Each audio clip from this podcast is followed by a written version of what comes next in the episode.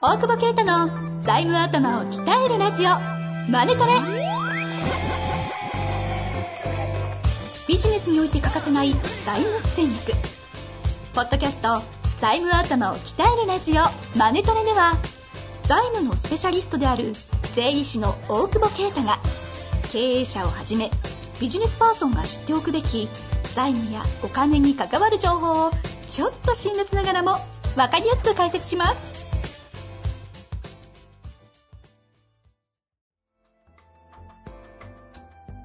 こんにちは、遠藤和樹です。大久保啓太の財務頭を鍛えるラジオ、マネトレ。大久保先生よろしくお願いします。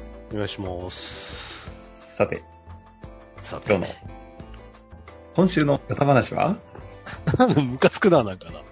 ヨタじゃない、やったね。やった MA センタ ちょちょっと待って、すげえタイムリーだ な。昨日ぐらいじゃないですか。ー。いやいやいや、そう出か。始めてたの。ちょうどそんいなやもんいや、俺の誕生日だよ。え ?14 日覚えてた、俺。なんか、本当は2月、1月28とかで、ちょっと楽しみに待ってたんだけど、はいはい。あの、う裏でいろんな話聞いてたんで、本当かあーなとそういう思って。ことどんぐらい書かれるかな、みたいな。はいはいはいはい。そうそうそう。そしたら、ままあ、まあまあ書かれてたね。あ。結構いろいろ出てますけど、ちょっと、なんか事件のね、事件、事件、話をすると一本取れちゃうんで、あの、ヨタ的な、でもまあ、基本的には粉飾だよね。まあそうですよね。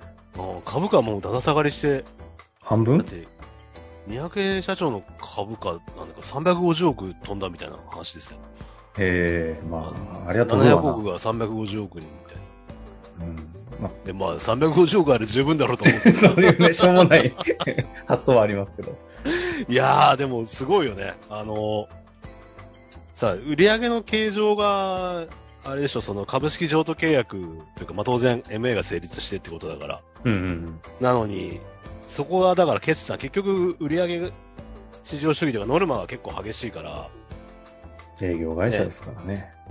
でも結構なんかね、特になんかダイヤモンドとかさ、どっかから金もらってんじゃねえかってぐらい 特色食いまくってるけどさ、うんうんうんかなりなんか、その内部情報も出てるけど、まあ本当かどうかわかんないけど、うんはいただまあ本当なのは、その、あれだよね、基本合意を結んだ印鑑を切り取って、 株式譲渡契約に貼り付けて、それで、じゃあ そこ、 倫理と、そこのすごくない超部分的な話持ってきたの。いそや、れだってそんな不正する犯罪だよ。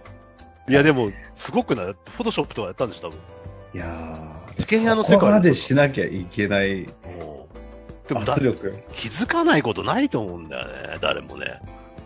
そんなあうまくやれると思って。結構難しいよ、あれ、フォトショップで。そこじゃねえだろ え。そこじゃねえ。昔ほど簡単だわ、今。今、簡単になってんのか。簡単にできると思います。簡単はね、アイコラとかね、あの大 なんすげえの出てきたな。あったよね、アイコラって。いありましたね。やいや、そういう技術を、ね、技術的には簡単なのか。うんでもそんなの見抜く、これさ、普通にさ、私文書偽造だもんね。上場廃止案件だよね、そもそもね。確かにね、本当に結構えげつない。株価がどうとかさ、ねいう話じゃねえと思うんだけど。うんうんそう。で、さ、MA センターの理事会員ってさ、なって、うちもなってんだけど、なんか、そう、えー月す、うん。ああ、昔、あの、ドバイとか行ってたやつですね。あ、そうなんか国際会議とかにつって、あそこに連れてってくれるんだけどさ、うんうん月3万円払うと、ただで連れてってくれる。今年沖縄だったんだけどさ、なくなっ、マンボウ。本当はこれでなくなったんじゃねえかなと思うけうどん。確かに。言ってる場合じゃないよ。いや、やってる場合じゃないよね。でさ、某、某上場 MA 仲介会社が、から急に電話来てさ、うん。その、代表とは会ったことあるんだけど、なんか全然知らない人から電話かかってきて、なんか、理事ですよね、みたいな。あ、そうそうっすよ、みたいな。いや、なんか大変みたいっすね、みたいな。 なんか、悪い噂が来て、だうん大変っすね、みたいな。うちに乗り換えませんかみたいな。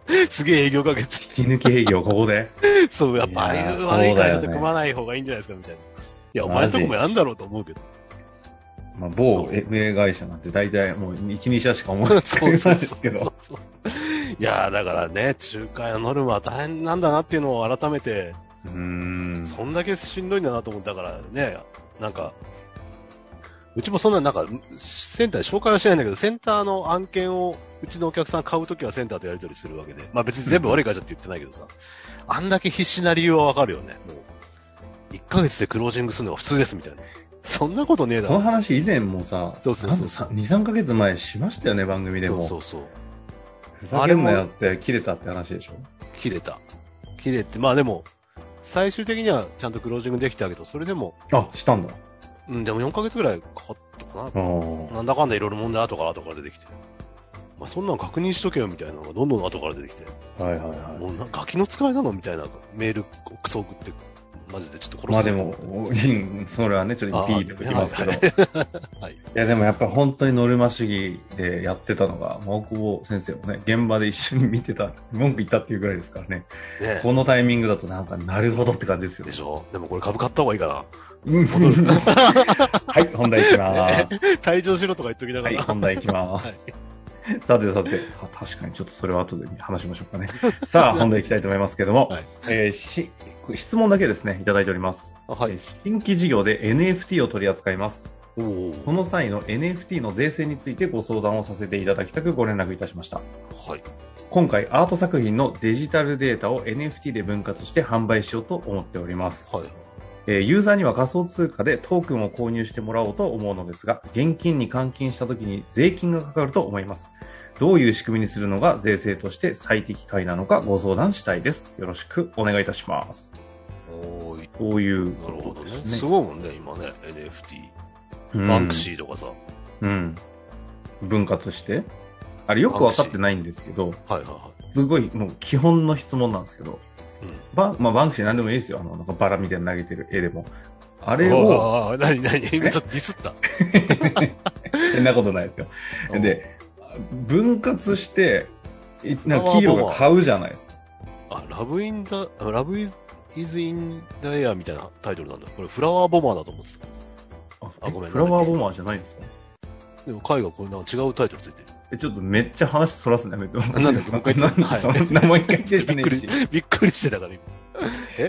え、ぶ分割でさ、よく出るじゃないですか。なんか1万とか、なんかせ1万分割して、はいはいはいはい。絵を、なんだろう、10なんか20万とか30万で売ってます。はいはいはいはい。で、部分っつったってさ、あれ、何絵のさ、白い部分とかだったらさ、もうゴミじゃん。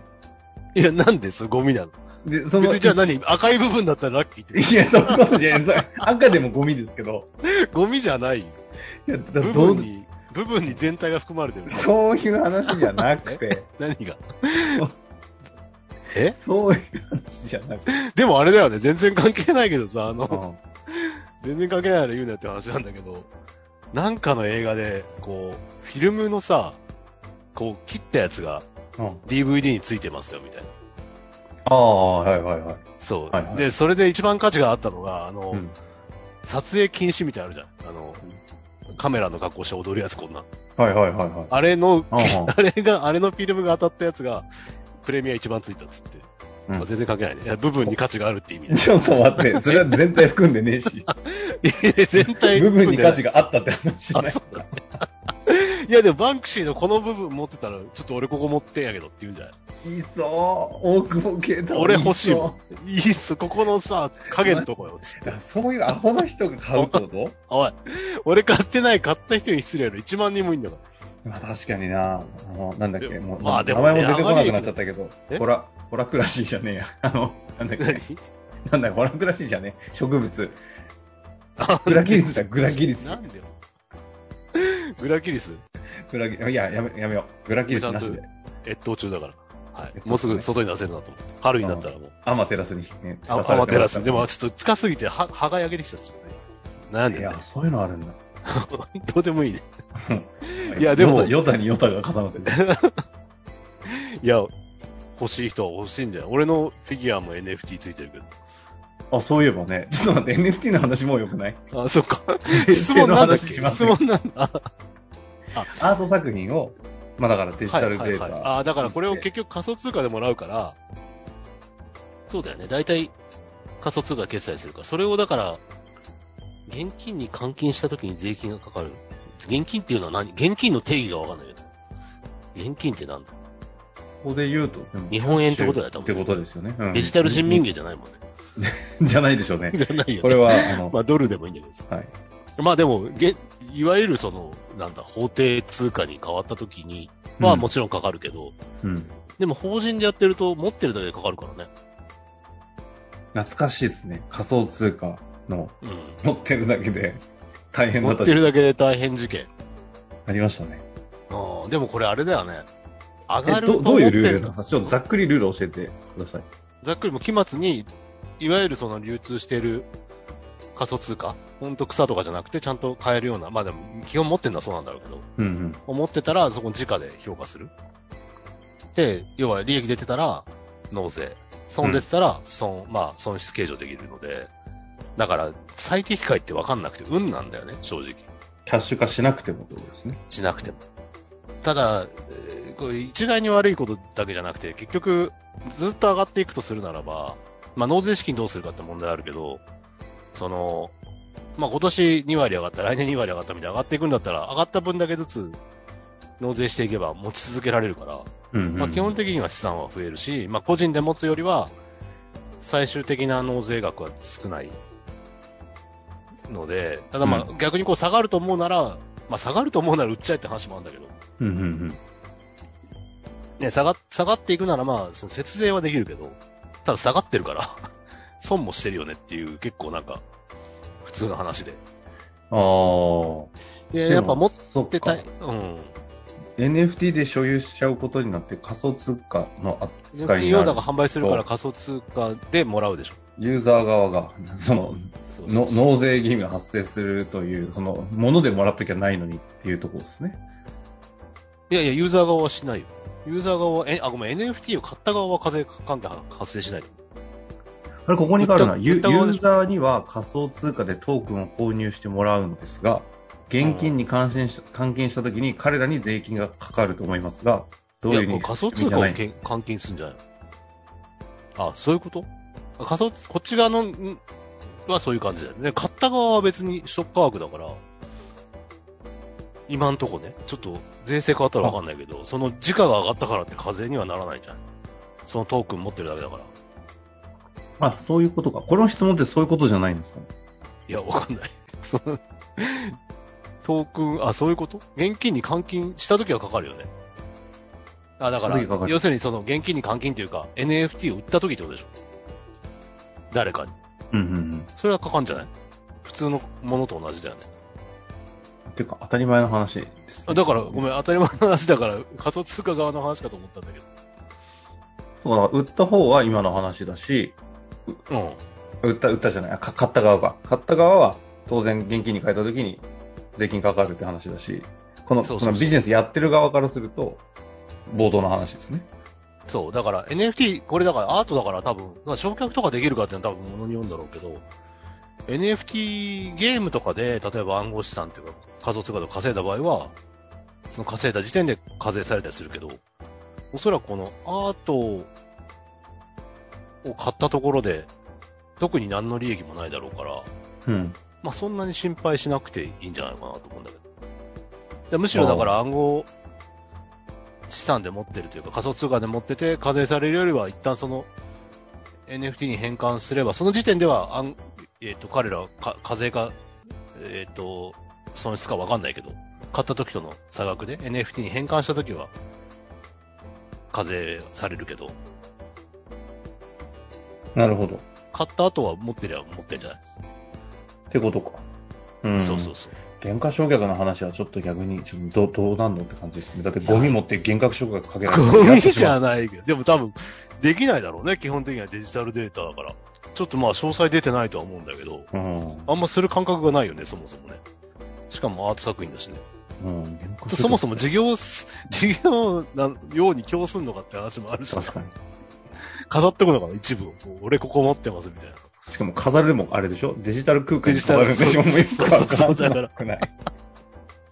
役員賞与じゃないもあーういやいやあ。なるほど。どね。 いや、いやでもお前の趣味だろ、み確かたいな。にいや、ということで、なんか、実際にこの方ね、ちょっと動かれてどんな感じになってくるのか、なんかこ事れいっぱい出例てくをるんだろうね出していただけると非常に答えやすくなるので、ちょっと引き続きぜひまた質問いただけたら嬉しいなと思います。はいありがとうございました。ありがとうございます。本日の番組はいかがでしたか番組では大久保携帯の質問を受け付けておりますウェブ検索で「税理士カラーズと入力し検索結果に出てくるオフィシャルウェブサイトにアクセスその中のポッドキャストのバナーから質問フォームにご入力くださいまたオフィシャルウェブサイトでは無料メルマガも配信中ですぜひ遊びに来てくださいね